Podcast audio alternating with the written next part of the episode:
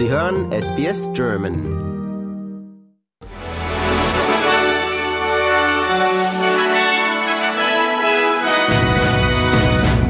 Sie hören den SBS German News Flash an diesem Mittwoch, den 10. Januar. Mein Name ist Daniel Georgakos.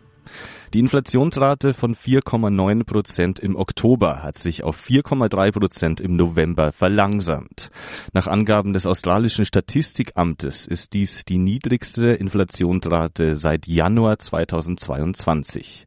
Die australische Regierung teilte mit, sie erwäge immer noch eine zusätzliche Entlastung bei den Lebenshaltungskosten im Bundeshaushalt.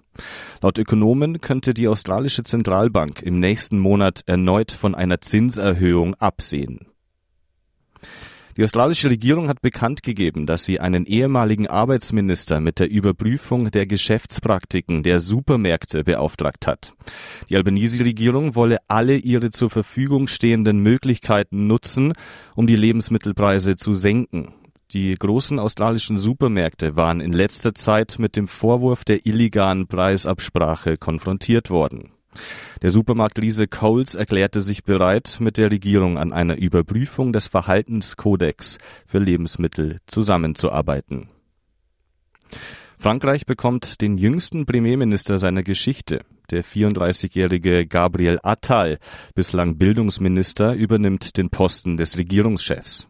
Das teilte der Élysée-Palast in Paris mit. Attal wird damit der erste offen homosexuelle Regierungschef seines Landes.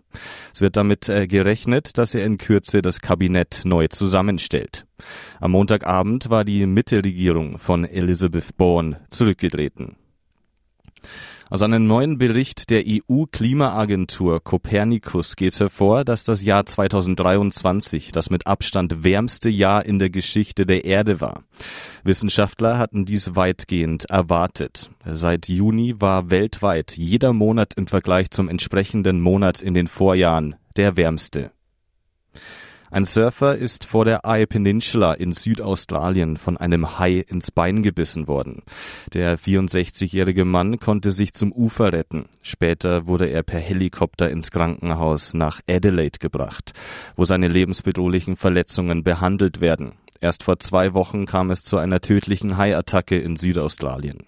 Im vergangenen Jahr wurden bei Haiangriffen im Bundesstaat drei Menschen getötet und zwei verletzt. Die Weltbank hat davor gewarnt, dass sich das weltweite Wirtschaftswachstum im Jahr 2024 zum dritten Mal in Folge verlangsamen wird.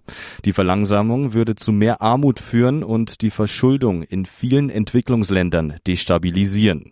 Laut der Weltbank wird die erste Hälfte der 2020er Jahre die schwächste seit 30 Jahren sein.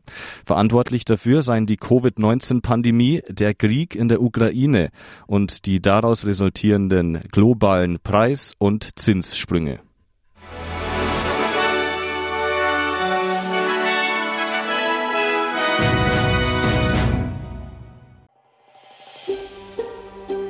Lust auf weitere Interviews und Geschichten?